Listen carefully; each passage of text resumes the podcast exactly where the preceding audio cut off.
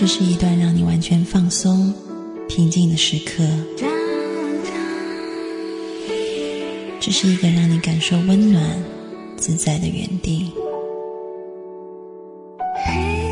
在当下，在这里，你可以真诚的面对自己。我是你的心灵守护者，我是安安老师。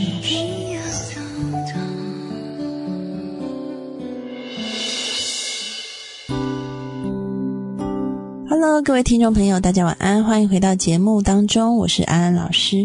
同样的，又到我们回答听众朋友留言的时间啊，今天也是邀请到我的好朋友法兰来到节目里面和我们一起讨论。法兰你好，各位听众朋友，大家晚安，我是法兰。法兰，好久不见，你最近有没有碰到一些有趣的事情？我最近啊，昨天我晚上有跟一个好朋友一起吃了一顿饭，然后呢，在这顿饭中间呢，我听到了他的感情有一些状况，所以我想要来这边问一下安安老师，他的感情状况该怎么解决？这样子，你可不可以跟我们分享一下他的感情状况是怎么样的？就是这个这个朋友呢，她在前一阵子跟她的男朋友分手了，那她非常喜欢这个男孩子，但是她其实很早就知道他们两个个性不合，但是她还是愿意。为了这个男孩子呢，去改变自己，但是还是没有办法，这个男生还是劈腿了。嗯，那他最后是选择分手了。但是呢，在分手这个决定做下去的时候呢，他们其实也并没有真的分手。嗯，这个男生呢，还是会时不时的，就是发个讯息来问问他好不好啊。嗯哼，有时候写个信，然后问他，嗯，我最近。呃，感觉到很脆弱，你可不可以帮帮我？呃，陪我聊聊天，什么？就是有一些需要这个女孩子来安慰她的一些话。那我的这个朋友呢，就会觉得这个男生好需要她哦，然后又会觉得其实自己还是好爱他，所以就是跟这个男生呢，就是一直有牵扯不清的状况。嗯，你有没有看出来，其实这个女生她有这个被需要的需要呢？可是她也不需要这个男的吧？为什么一定都要找这个男的呢？因为她曾经爱过这个男孩子，而且一个重点是，我想在这一段感情里面呢，这个她没有办法，就像如同你刚刚说的，他们一直没有办法相处的很好。这个女孩子一直想要得到一个比较好的感情，是不是这样子的？就是这个男生跟她基本上其实他们的观念是南辕北辙的，就是女孩子是以。呃，感情，然后以家庭为重，但是这个男生呢，就是比较自我，然后他比较，呃，他喜欢运动，然后他觉得他他的生命中，呃，运动跟他自己的自由才是最重要的，所以其实他们两个的个性，呃，不太一样。嗯，因为呢，通常女人会有一个想法，就是想做这个男人的最后一个女人，对，那当。当这件事情没有办法被达到的时候呢，有很多人会很想要去证明自己 OK，所以就会不断的去重复这样子的错误，即便知道两个人彼此的性格是不合适的，但是他会想要一试再试去证明自己的能力。可是我这个朋友呢，他自己我觉得他也挺，就怎么讲，就手也犯贱，就是每次呢，这个男生写信给他呢，他都要他都要看。他都一定要打开来看，我们就说你就不要跟他联络了嘛。他说他我就是我就是忍不住啊，我就是想要去开那个邮件。然后我们就说那你就把他的那个邮件设为那个垃圾邮件嘛。他就说我已经设了，可是没有用，我还是会进垃圾桶里面去把他信件给打开来看。因为我总是害怕，会不会他有什么事情要我帮帮他，或者是他会不会心情很脆弱，或者是他是不是很需要我，然后回去当他的女朋友，所以他就一直陷在这样的情况之下。所以我想要请问一下安安老师，那我这个朋友他没有办法的去克制自己做这样子的动作的时候，他要怎么样去切割掉这段关系呢？嗯，我想你的朋友可以可以给自己设一个 deadline，嗯，譬如说他可以试着给自己十五次的一个限制，就是翻查这个垃圾桶，然后呢，在这十五次里面，请他每一次都去记录、去观察自己翻查垃圾桶以后的情绪和行为表现是什么。对，可能第一次翻查以后，然后他看到这个男孩子又再度对他求欢示好，然后他心软，然后可能呃两个人又合在一起，那之后发生了什么事？是不是又落入了原本令到两个人分离的那个核心问题，还是没有办法解决？那你让他一次一次的去观察自己的行为状态，看看他自己是不是一直落在某一种重复的行为模式里面。因为其实自我察觉是，呃，疗愈自己的第一步。他必须要先认知到自己可能陷入某一种固定的行为模式里面，他才可能从这个行为模式里面跳出来，去重新开创一条新的道路。那我们昨天呢，其实也有另一个男性的朋友在现场。那他就是很一针见血的说：“你何必要再跟这个男孩子联络呢？你就切割掉跟他所有的联系，包括认识他的朋友，包括他的联络电话，然后他的 email，你什么都不要再去接触了。你这样才走得出来。我觉得这样也很好。”他说：“这种方式叫做断食疗法。”嗯，那可是我的这个朋友就说，可是我没有办法，我就是还是会一直看。我说，那你这就是跟减肥的心态是一样的。我告诉我自己我不能吃，可是我又忍不住，我想那我偷吃一块饼干好了。嗯，可是我就是不停的告诉我自己，只有一块没有关系，只有一块没有关系。结果我还是减不了肥，我还是维持我的体重。那。这样子该怎么办呢？我我我能够叫他克制他自己的情绪吗？嗯，这样的态度其实不是很正确。安老师想到你刚刚说那个只有一块，我想到以前安安老师在台湾读大学的时候，嗯，那个我们大学的门口有一个卖这个麻薯的摊贩，上面写着三个十元只有今天，他已经在那边卖了二十年了，所以。那家还蛮好吃的，只有一块，只有一块这样子的策略是行不通的。我想可以回到我们刚刚提到安老师说的，这个让自己设下一个 deadline 啊，设下一个数字的限制在那里，然后呢，他去记录、去观察他每一次的行为表现。那么，当他的心里面真的很想要做某一件事情的时候，不需要去刻意的压抑这件事情，因为呢。就好像减肥里面啊，我相信法兰你也有很多很多减肥的经验。你告诉自己不要吃，是不是最后就会忍不住更要大吃特吃？对我就会物极必反，对，常常都是这个状况。对，其实减肥跟这个你刚刚讲的这个看信件这个感情的例子是一样的。我们越要去压制它，其实它是会越反弹的厉害的。所以呢，你不如你很想看，那你做了以后，你观察自己会发生什么样的后果。然后下一次，当你要做之前，你再回去回想你上一次你做这件事情的时候，你得到了怎么样的结果与后果？你这一次可不可以有一个新的选择？你可以承认你自己的确是很想想念这个对方，你承认自己的确是很想要去翻开这个垃圾桶去查找这个信件，你不需要去克制自己的真实的想法和情绪，但是同时你可以告诉自己。我虽然很想要去看这个信件，我虽然还是很爱他，但是我有没有可能做一个新的选择，走一条新的道路？那试着去选择那个新的道路，或者有没有办法是像渐进式的？比如说，好，我允许我自己就是打开这个垃圾桶的信件，我我我把一眼就好了，但是我不我不能做回信的这个动作，就是不要跟对方有呼应的这个动作，所以就可以克制。可以遏制这种状况恶性循环下去呢？就是心里面自己有一个 bottom line，就是你还是可以去做某一件事情，但是你不要再往下去做。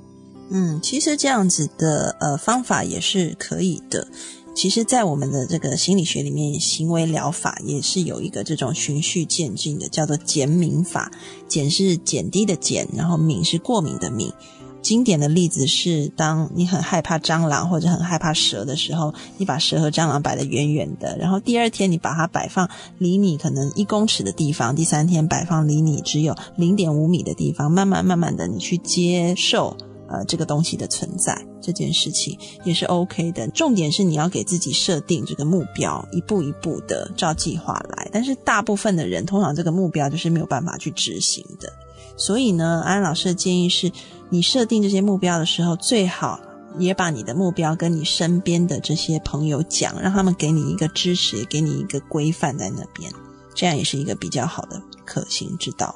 所以我应该告诉我这个朋友说，呃，我们不会要求你去马上的就去中断跟这个人的所有联系，我们可以预留一些空间给自己，然后但是要告诉自己有一个呃时间表，然后也有一些规范，你要去遵守它，然后慢慢慢慢的帮助他忘记这个男孩子喽。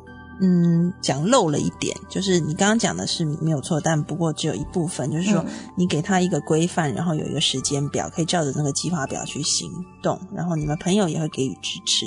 但另外一方面，安安老师再三的强调，这个自我觉察的功夫是非常重要的。他可以这样做，他可以看到他自己是不是有改变，那绝对要自己把自己的每一次的呃反应，然后行为跟情绪都记录下来，他才知道自己会落入怎么样子的一个模式里面。所以我就建议他去买个小本子，然后这个小本子就是帮助他忘记这个男孩的小本子，就是他每一次呢，就是要记录他在阅读了这些信件之后，或者是跟他联络之后，会有什么样的心情，或者是什么样的情绪反应。然后就把它详细的写下来，然后慢慢的帮助他去走出这些他走不出的一些路喽。嗯，对，就是这是安安老师的建议，你可以用循序渐进的方式，但重点是要有自我觉察的能力。哦，谢谢安安老师，我会好好的告诉我的朋友的。好的，谢谢法兰。那我们进一首歌，带回来我们回答听众朋友的微信留言。我们听蔡昌宪《普通朋友的朋友》。当阳光在掠夺，落单人守候，痛变热弱，探讨着有什么，一辈子陪伴左右，记不出的落寞，逃脱不掉的悸动，为何留我在你冷漠中安排跟说？际遇像烟火，短暂美丽也脆弱。绚烂过，破晓了缺口，留下无尽黑洞。要说些什么？说些什么？告诉我，还能够为你做什么？不是普通朋友的朋友，到了最后，反而就我们很不熟。写一首歌来歌颂，再无关痛痒段落，直到感情把自己逼迫成了一个收藏回忆的骆驼，感觉负重。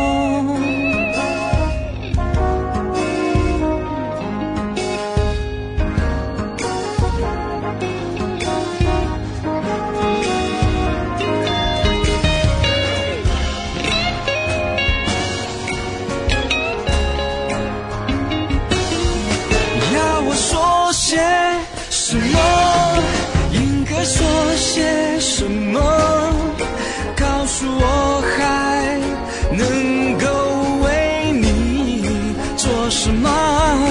不是普通朋友只是普通朋友的朋友做你的朋友？的朋友我们不是太熟什么朋友？这朋友朋友。到了最后，反正就朋友。到了最后，反正就朋友。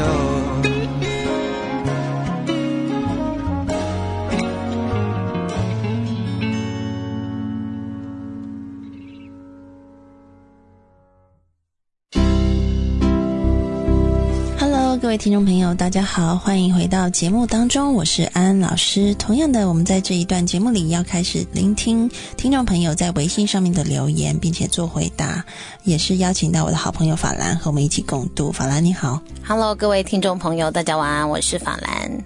嗯，你好。呃，我结婚了十年，夫妻的感情一直都不错，一直到两年前，嗯，我的先生在外面养了小三，之后就一直跟我闹离婚。我我不想放弃我的婚姻，但是我先生对我的态度就像我是瘟疫一样，看到我就闪，也不想跟我沟通。最近我先生带着小三出双入对，直接带回家睡，有天还要把我赶出房间。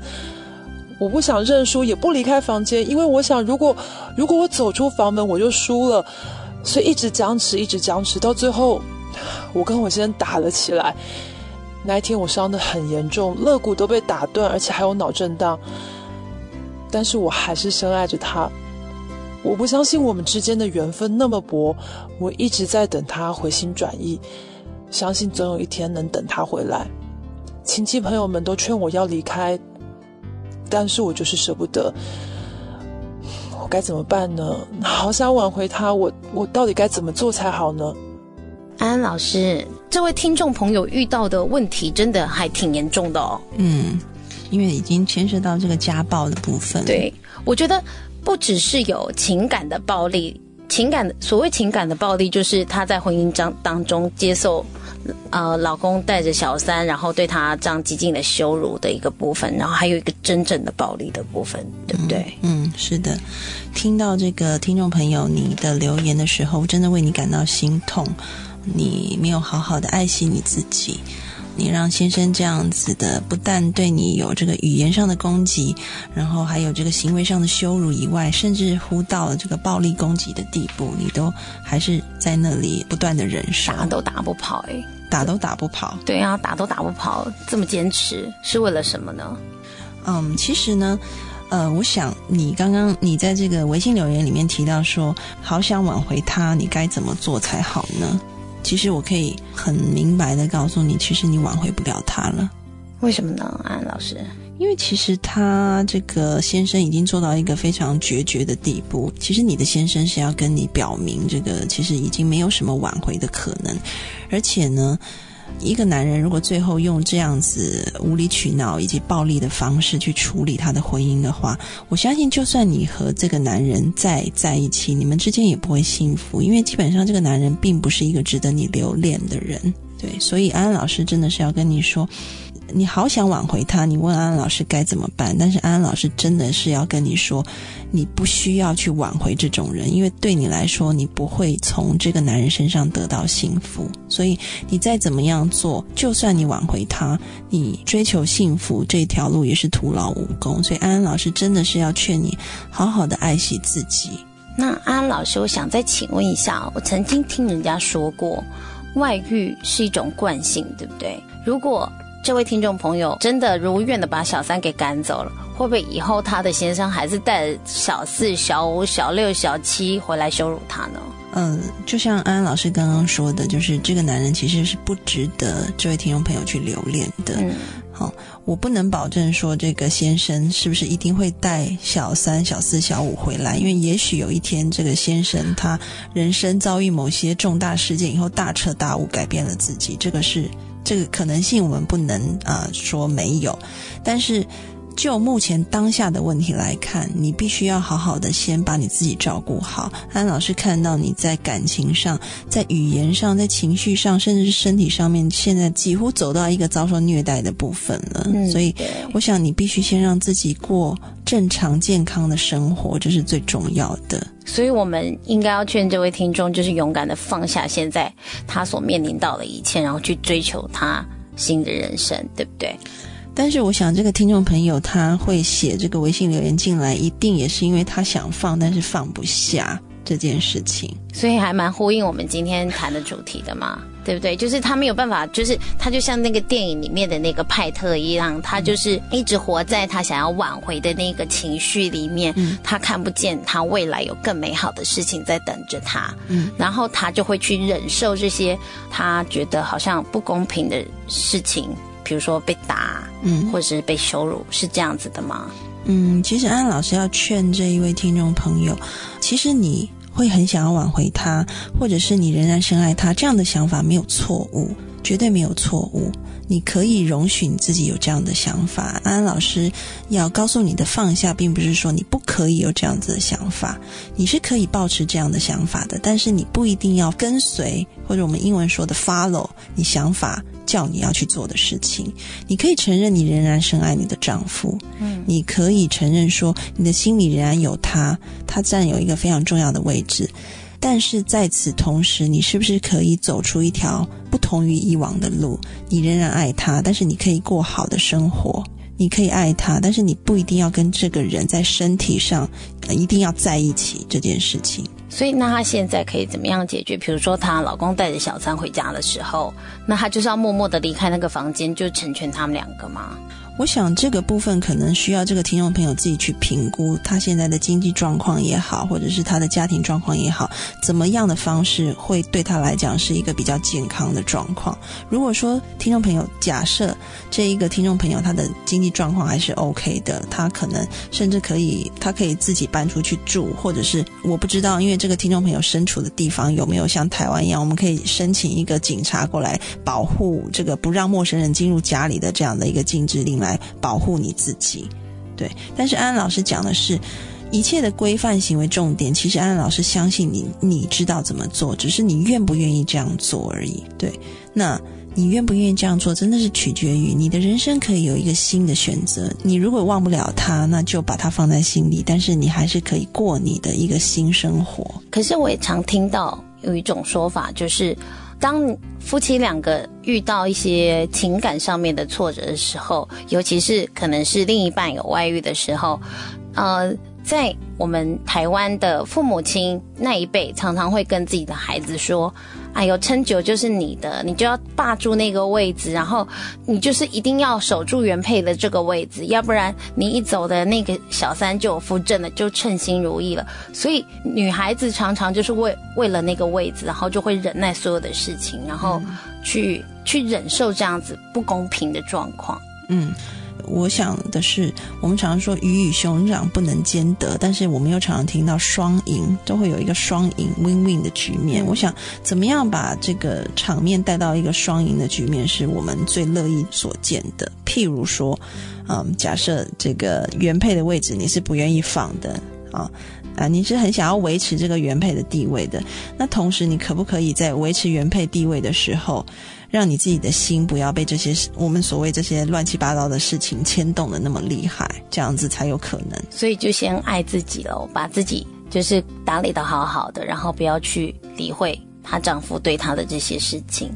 因为安安老师也看过一些例子哈，特别是在一些就是呃台湾传统妇女的身上，安安老师看过一些也可以算是挺乐观的这个例子，他们。先生可能在外面有其他的女人，但是他们因为觉得说，我必须要维持这个原配的地位，因为家中这个经济的这个关系啊，如果他撑久了这个财产，到时候可能就是他可以拥有这些财产的，所以他决定要他的人生要撑住这个原配的位置。那么呢，在此同时，他就决定我要好好爱我自己，所以他开始去外面去学习他很多想要学的东西，譬如说，呃，他去参加读书会啊，他去唱歌啊，他去学习。舞蹈啊，等等等等，然后让自己的生活过得多彩多姿。他不再将他的心思意念完全的放在他先生的有小三的这件事情身上。后来久了，他发现，哎，原来爱自己才是最重要的。那撑久了，这个小三也就走了。那。他自然还是稳住他原配的位置，而且他同时也发现他可以过得比以前他的世界里只有先生的时候更加的快乐。所以安老师要讲的是，可不可以带到一个双赢的局面？你可以同时保有一些东西，另外又可以过一个新的生活，这个部分。但这前提之下都是没有家庭暴力的成分在。对，当然，那安安老师看到现在的例子，是因为呃，如果说你的状态是已经你已经遭受到有近乎这个虐待的部分的话，安老师真的是劝你要保护自己为先。就走为上策，就是不要跟他发生正面的冲突。毕竟女生也是打不过男生的嘛。或者是申请一些呃禁止令、禁止令之类的哈，警察的保护令来保护自己。对，这位听众朋友要好好的爱惜自己的身体。嗯，就是再怎么气也都不要有就是彼此打架的状况发生。而且安安老师要劝告这个听众朋友一句话，就是你如果不爱你自己，那没有人可以爱你。所以真的你要先爱你自己。你的丈夫，如果你仍然是盼望他回头的话，你才有力气哈等待他回头的那一天。所以照顾好自己，保护好自己，这才是最重要的事情。最近我在那个微博上看到了一句话，我也想要送给这位听众朋友，就是啊，你是值得被爱，然后也值得爱人，然后你在等待的不是王子，而是会把你当公主的那个人哦。嗯，对，讲的很好，这个会把你当公主的那个人，对呀，会把你当公主就不会打你了。那安安老师要再补充一句，其实呢，你可以当你自己的王子试试看。嗯。OK，现在时间也差不多到尾声了，谢谢各位听众朋友收听今天的节目。安安老师要送给各位听众朋友一首歌，我们下个礼拜再见。孙燕姿的《遇见》。听见冬天